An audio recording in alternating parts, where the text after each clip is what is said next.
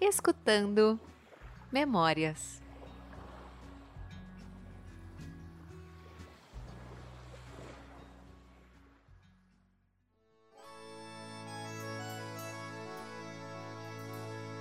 Falando sobre o engatinhar.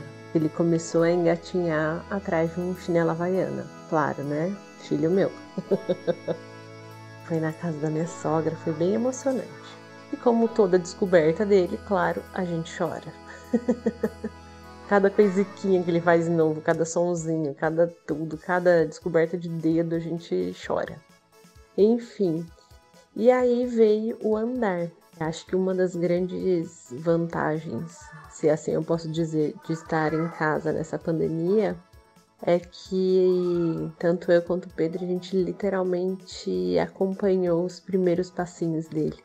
Vendo aquele serzinho desengonçado, com as perninhas rechonchudas, tentando escalar tudo, tentando se equilibrar e de repente desembestar a andar.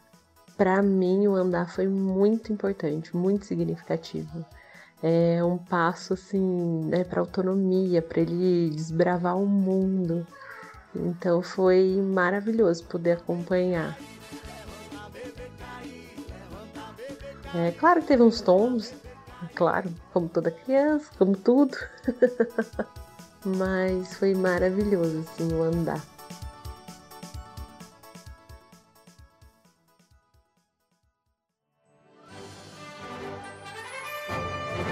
Enérgico Ilimitada. Edições de podcast.